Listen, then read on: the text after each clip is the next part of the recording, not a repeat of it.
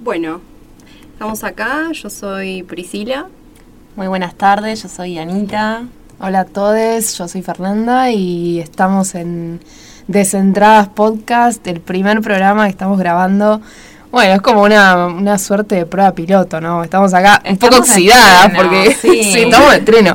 Estamos de estreno, chicos. Porque, bueno, somos una abogada y dos periodistas, hermoso combo. Explosivo, aparte amigas. Explosivo, amigas de toda la vida. Viste acá como que dijimos, bueno, ¿qué hacemos? ¿Qué hacemos, en, esta cuarentena? ¿Qué podemos maximizimizarla, ¿no? Sí, y, sí. y no deprimirnos mirando Netflix y comiendo chocolate todo el día, que también lo hacemos. Sí, yo lo hago. ¿Quién no? Pero sumar la otra actividad también. Yo ya no recuerdo que salir de joda, esas cosas. Eh, queda en la memoria. Sí, todo está guardado en la memoria. Han pasado 84 años. No, sí, sí, han pasado mucho tiempo, pero bueno, acá estamos. Y bueno, en este primer programa vamos a hablar de el cannabis, marihuana, porro, faso, como- Charuto. charuto, ¿qué más? Hay Como le quieran decir, eh, María. Sí, Marijuana. marijuana. La marihuana. vamos a hablar espe- especialmente sobre mm, el proyecto de... de ley que fue sancionado en realidad. Sí. Salió un anexo de la ley 27350 que fue la que en un principio reguló la investigación médica y científica del uso medicinal y terapéutico, ¿no? ¿Qué pasó? Bueno, esta ley, como ya sabemos, quedó tenía varios vacíos legales porque primero que solamente se preveía en la utilización de aceite para personas que est- estuviesen con eh, epilepsia, Epilepsia. refractaria, ¿sí? Y bueno, y, O sea que quedaba limitado una gran cantidad de gente que padecía otras patologías, no solamente epilepsia, porque por lo que sabemos el cannabis medicinal se usa para varios tratamientos de, de diversas dolencias. Sí, este, sobre todo para pacientes con cáncer es eh, popularmente ya sí. conocido que su poder paliativo para los síntomas es muy muy bueno, muy eficiente. así que bueno, al parecer hubo voluntad política, se pusieron de acuerdo en el Congreso y salió la regulación, en realidad la sacó creo que el Poder Ejecutivo, ¿sí? Eh, y lo que hacía también es, esta ley viene a regular el autocultivo, ¿sí?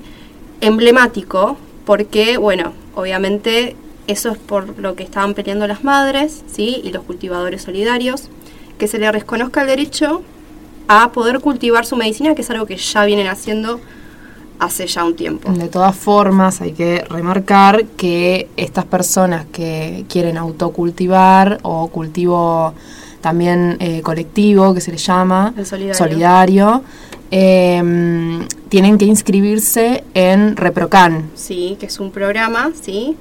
Eh, en el que te inscribís con eh, En el que registras tus datos. tus datos. Ah, también tenés que tener una prescripción médica.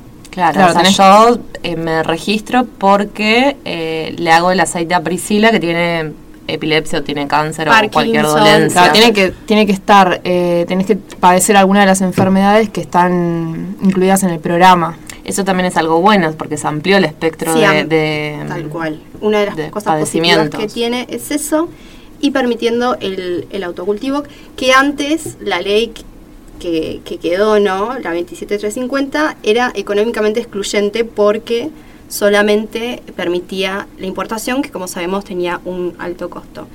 Y al parecer ahora el, el INTA, junto con el CONICET, también van a llevar a cabo eh, la plantación de la, pla- de, de la planta, justo, del cannabis, ¿no? De, de la María, eh, a través del Estado, ¿sí?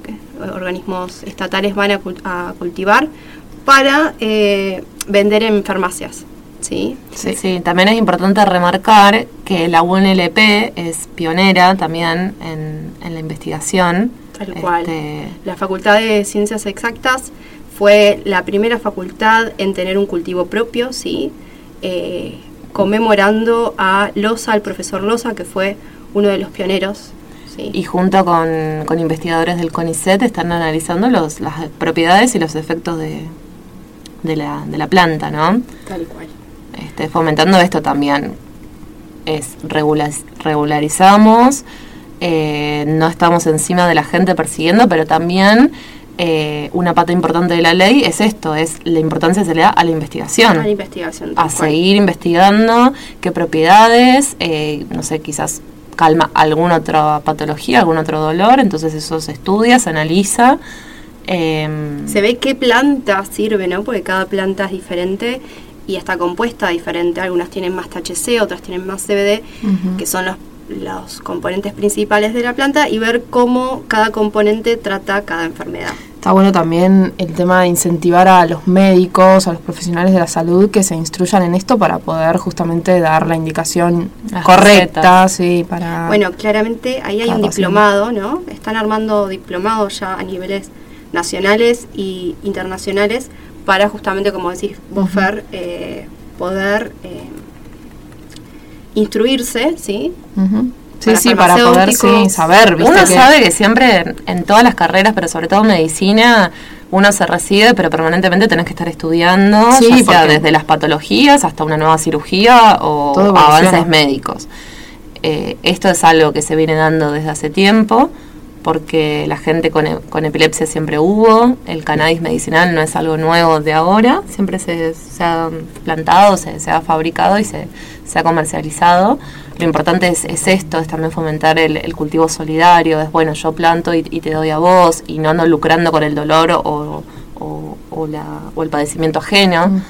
Este, y fundamentalmente esto, es, es aprender, es sacarnos los prejuicios, los tabúes, eh, y decir, bueno, no sé, tenés Parkinson y bueno, tomate unas gotitas y te las prescribo y te doy una receta, entonces vos vas y, y lo pedís. Y lo pedís y lo tenés y de calidad, ¿sí? Y no, y no estás criminalizado por el Estado, que te persigue por eso. Sí, igual ojo que todavía sigue en vigencia la ley penal 23737 que tiene distintas penas conforme al tratamiento que, que se le da al Sí, cannabis, sí, digamos, sí. autocultivo, cultivo solidario, por traslado. o sea, que digamos, la gente que no esté registrada Sí. sigue siendo criminalizada. criminalizada, ¿sí? Y bueno, el otro día estábamos hablando con, con Fer, eh, que me pasaste un tweet por WhatsApp, con Bernie, ¿no? Sí.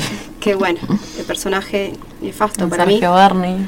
eh, que bueno, sigue mm, persiguiendo, ¿no? Y él lo hace como si fuese un superhéroe eh, a los cultivadores.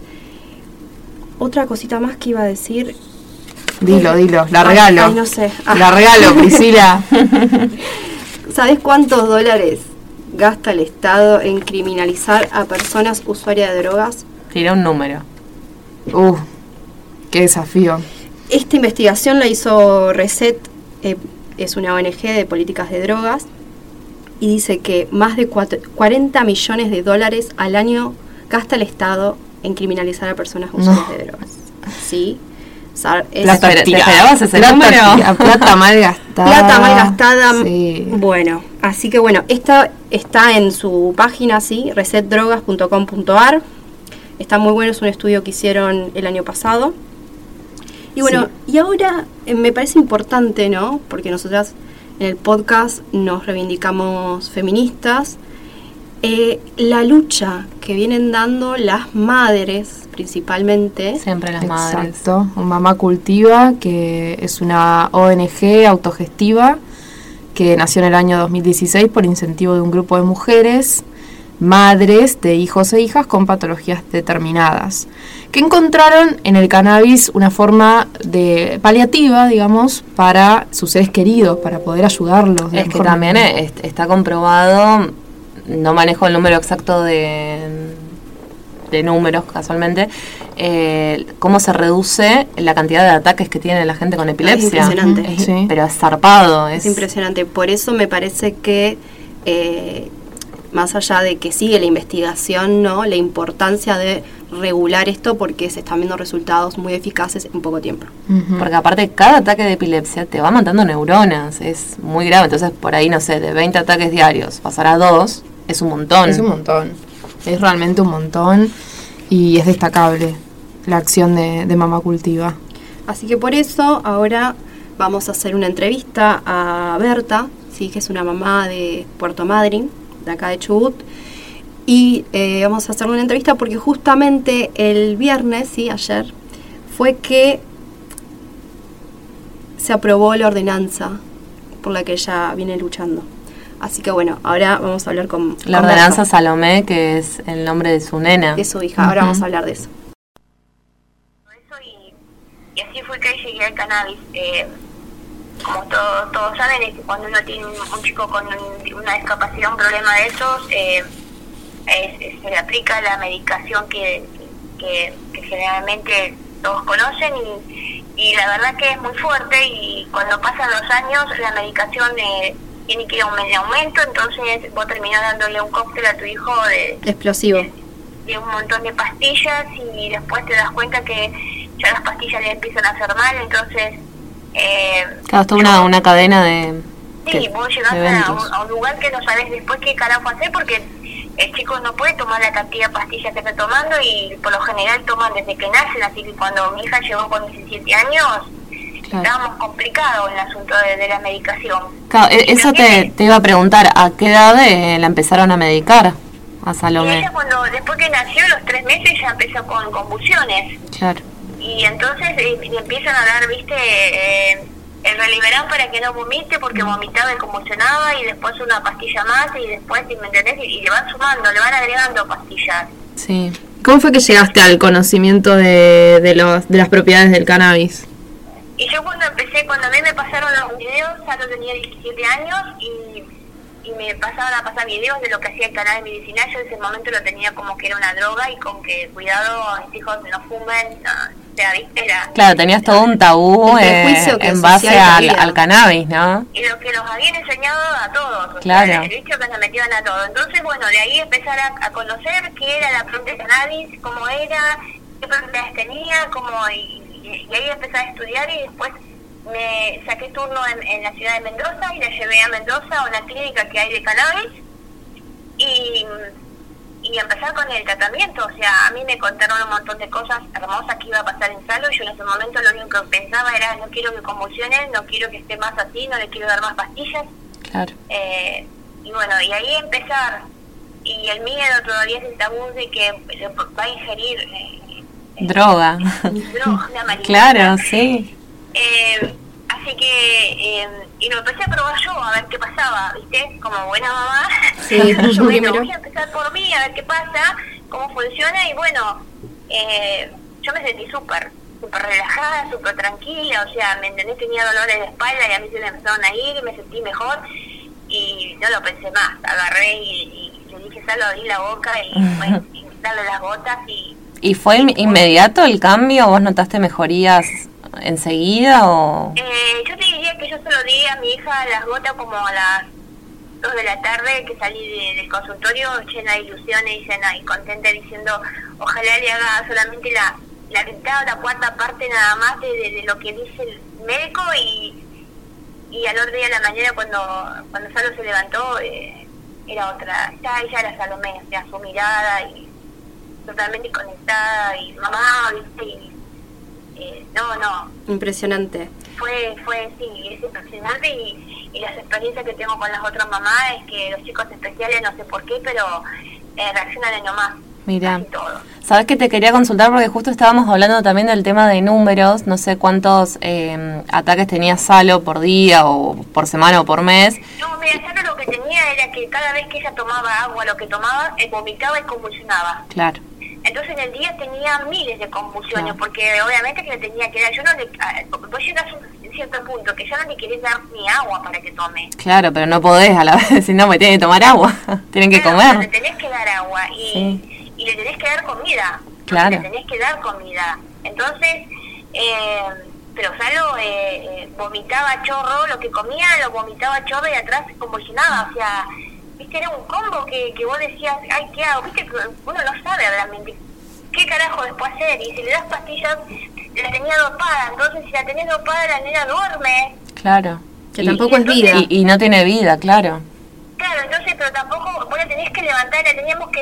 O sea, es un combo. Tener un chico especial así es es es muy doloroso y es, es muy desgastante. Tal cual. De todo sentido. Entonces, no es que tenés un chico, se te enferma la nena y tenés toda la familia enferma, porque después ya no, no podés dormir. Yo, Gonzalo, muchísimos años durmió arriba de mi pecho porque cada vez que convulsionaba yo la sentía, entonces me sacudía, entonces yo la sentía y me despertaba, o sea, y, así nos pasa un montón de mamás de dormir con nuestros hijos a upa encima, viste, para, para, para sentir cuando se descompone, porque vos, vos está pasado, o sea, después con el tiempo te das cuenta que dormís cuando el chico duerme y que comés, que vivís. Claro, porque también por ahí te sentís culpable si yo estoy durmiendo y capaz que Salomé está convulsionando y no me entero. no, no, y que todas las mamás hacemos eso por lo general. Ninguna mamá te va a dejar al chico eh, durmiendo solo, porque hasta ahora nos ha pasado. Yo he hablado con muchas mamás y, y el chico se va a dormir y, y, y ellas están encima del pibe a ver si, si, si- si convulsionó, si, si- cómo está, porque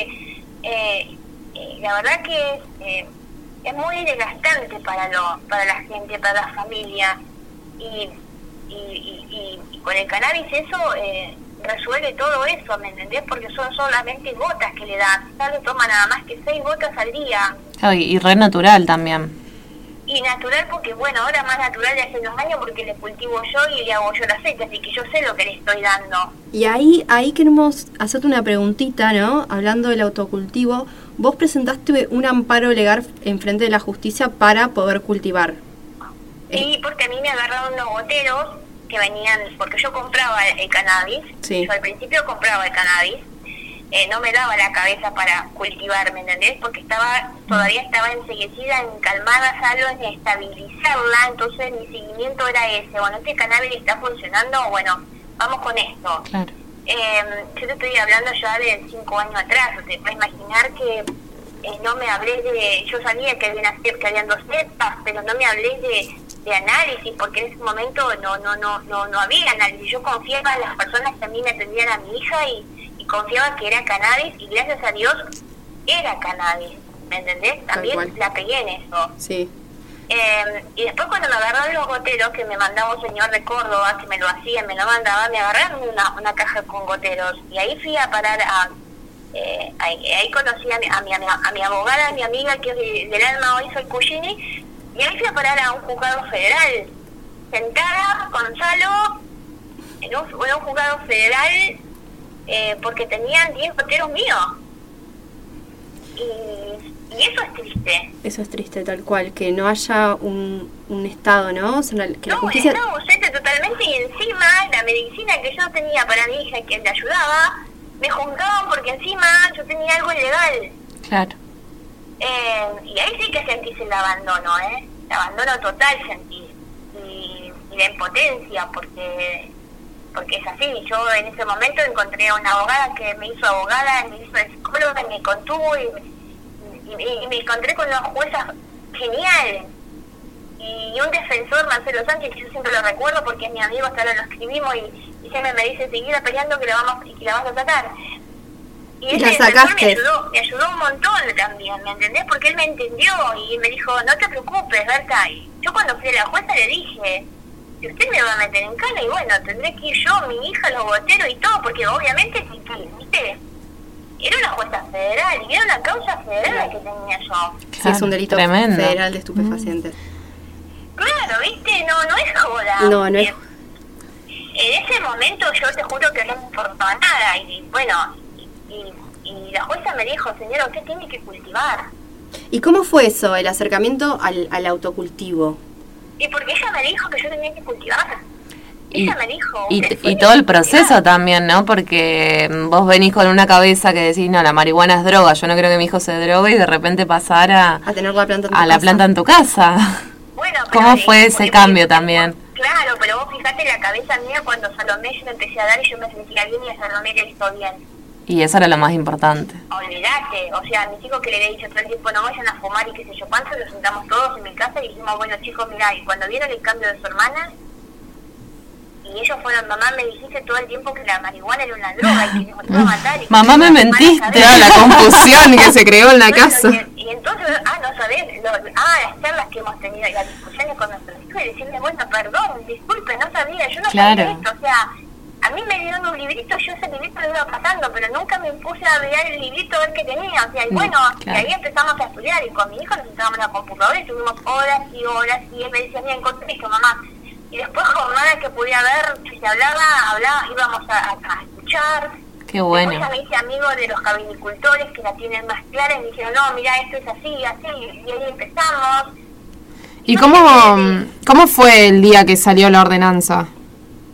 Y el día que salió la ordenanza fue lo máximo, o sea, nosotros veníamos peleando mucho porque el autocultivo sea para todo, porque eso fue lo que yo quería, más allá de que yo tenía un amparo y todo eso, eh, no era solamente quedarme en, mi amparo, porque cuando yo tuve el amparo y me quedé tranquila y dije, bueno, ya está listo, eh, la puerta la empezaron a golpear y había mamás atrás, y mamás con chicos peores, entonces ahí me di cuenta de que esto no era para mí sola, había que compartirlo y había que pelearlo para todo, y ahí empezamos. Entonces le dije a Sol, Sol, esto tiene que ser para todo, y me dijo, bueno, vamos, vamos para todo, peleémosla. Y sí, es que la lucha es colectiva. Claro, y ahí me encontré con, con, un Gregorio Vigati, que trabaja en el CONICET, con una Mariana Lozada, que trabaja en el CONICET, encontré con Patricia Ballesteros, que es una abogada de RECET, eh, y me fue encontrando en la vida, me fue poniendo gente geniales y se fueron copando conmigo, que me entendieron y que me escucharon y que dijeron que vamos para la más, vamos por más chicos, vamos por más mamás. Por más derechos también.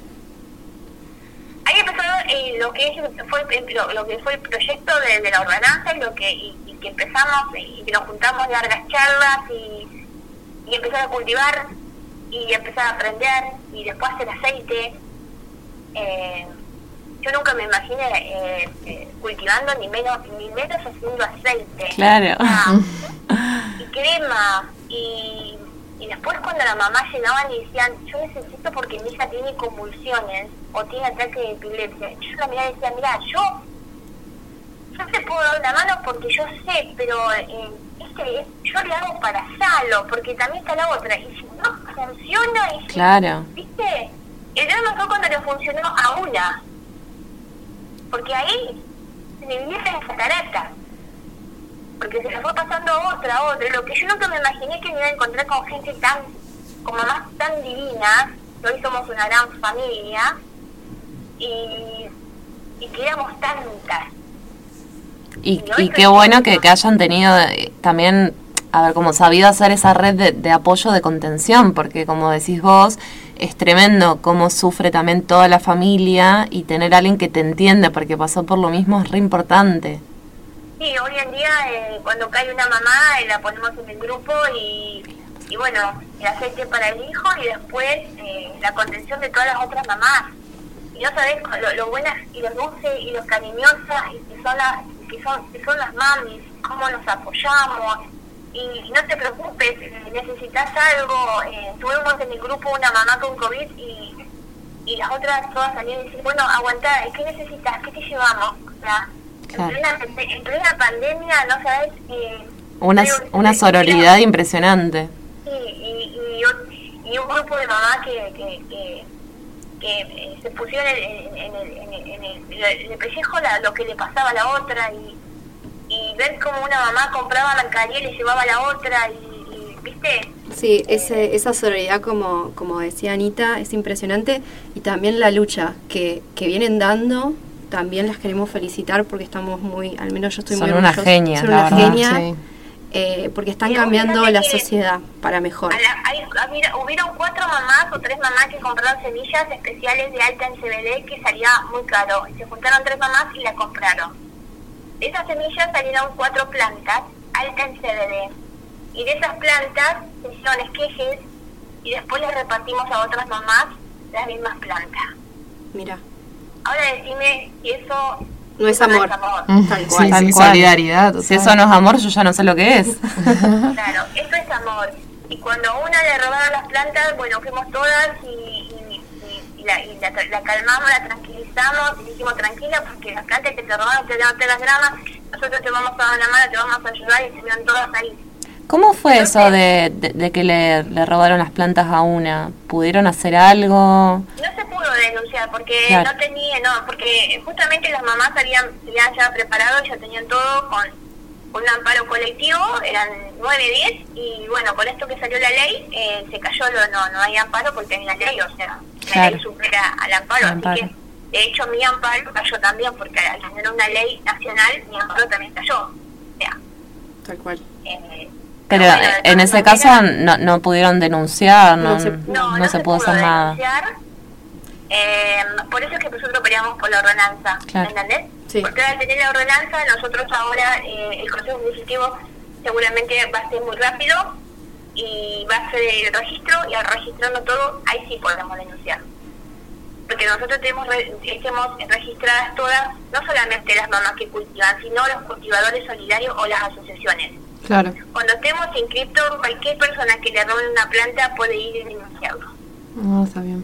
Por suerte. Y bueno, para nosotros es, es, es fundamental de que, de que la gente tome conciencia de que en- robándole una planta a una mamá que cultiva le está sacando eh, el medicamento y, y- y es fundamental. O sea, nosotros no podemos quedarnos sin el medicamento para nuestros Claro. hijos. Sí, no, estás perjudicando a toda una familia, estás vulnerando derechos y, y co- coaccionando la, la, la calidad de vida de, de una persona. Sí, todos los chicos tienen que tomar el aceite todos los días. Todas las personas que tienen enfermedades crónicas toman el aceite todos los días y tienen una calidad de vida, como decías, divina. Claro. Sí. Eh, entonces, eso es, es el derecho a la salud. Lo que el Estado nunca hizo con nosotros, hoy nosotras lo tenemos. Y bueno, lo único que queríamos de ahora es, eh, ni más ni menos, estar en regla, estar bajo la ley.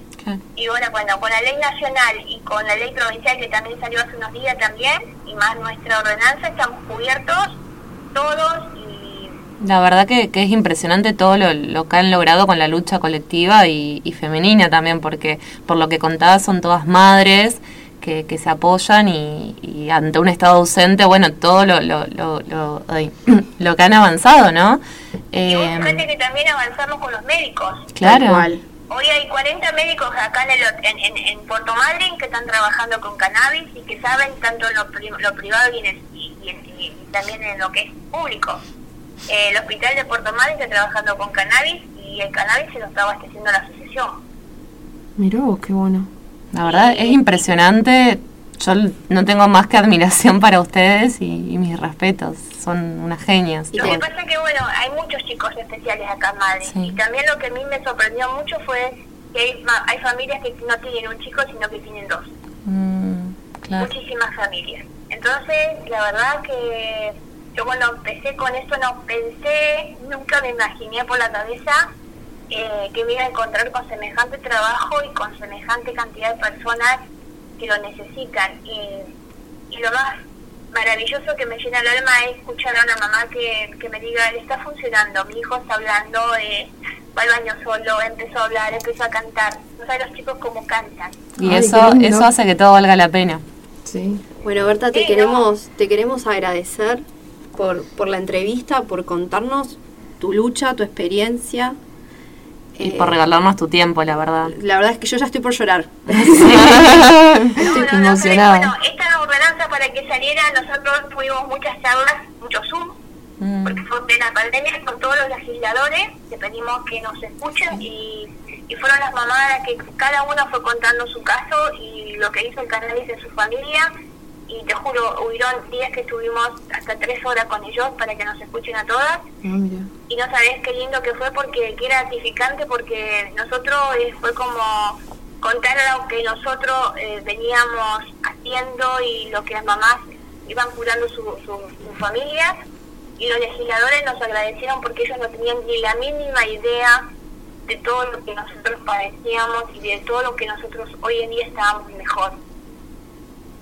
Y eso fue para que la ordenanza saliera como salió. No, sí, eh, aparte eh, sirvió para visibilizar eh, una problemática que viene de hace muchísimo tiempo. Eso, eso te iba a decir, es re importante la visibilización que le dieron, porque si no, es como que te- todo queda en abstracto. En cambio, bueno, nosotros ahora, por ejemplo, estamos re emocionadas las tres con el relato, y me imagino también cuando uno va escuchando el- la- las historias de las familias, cómo les va cambiando la vida, cómo les mejora. Hay historias hermosas, hay historias, hay una historia de unas hermanitas que son geniales, Mm. son divinas y, y, y que se la pasaron muy mal y que su mamá llora porque dos por tres había una que la tenía muy, muy mal, muy grave y hoy en día verla correr, caminar, comer, Ay, qué bien. y que para cualquier mamá es normal, no para nosotros no, nosotros vivimos cosas diferentes. Claro. un chico con seis años vaya a la heladera, saque algo y le diga a la madre que se lo, se lo coma y o que le pida o comida, no, no, que nos diga, mamá te amo, no sabes, yo esperé 17 años, chicas, para que Ah. mi hija me diga eso. O sea, Ay, sí. hay mamás que ahora tienen chicos con 15 años y están conociendo la voz.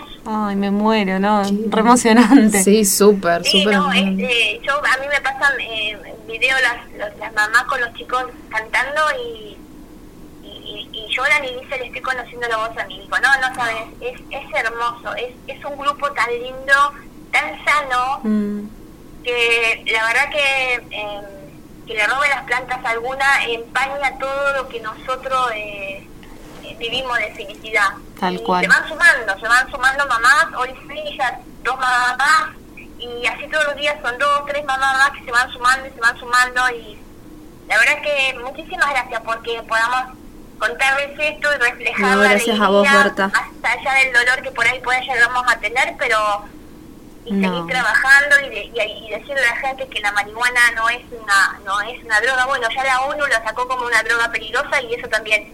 Bueno, eso también Sí, pasó eso de categoría 4 a, Sí, a a lista 1, uno. a lista 1, que mm, la comparaban con las drogas más peligrosas. Y, Sí, sí, eso atrasa un montón, pero bueno, lo que han logrado es impresionante y nada, felicitaciones. Felicitaciones por, por la lucha. Muchísimas Y bueno, y esperamos colaborar también visibilizando tu lucha eh, a través de este espacio. Pero bueno, muchas gracias por tu tiempo y, y bueno, y nuestros respetos y Sí. felicitaciones a vos y a todas las mamás del grupo, que son unas genias, la verdad. Muchísimas gracias y muchísimas gracias por darme el tiempo y todo eso. Les agradezco de corazón. Bueno, a a vos. Que tengan un lindo día. Igualmente. Bien, un abrazo. Qué genia, Berta, chicas. La ¿Qué decirle? Estoy sin palabras. Me saco el sombrero ante Berta. Estoy, estoy que, yo, que Sí, sí, lloro sí, sí, con la Priscila llora, una. Estoy sensible porque la verdad es que la, la A Priscila lucha, se le, se le ha pintado más de un lagrimón durante el relato, pero... Sí, sí, sí, la sí. lucha es impresionante.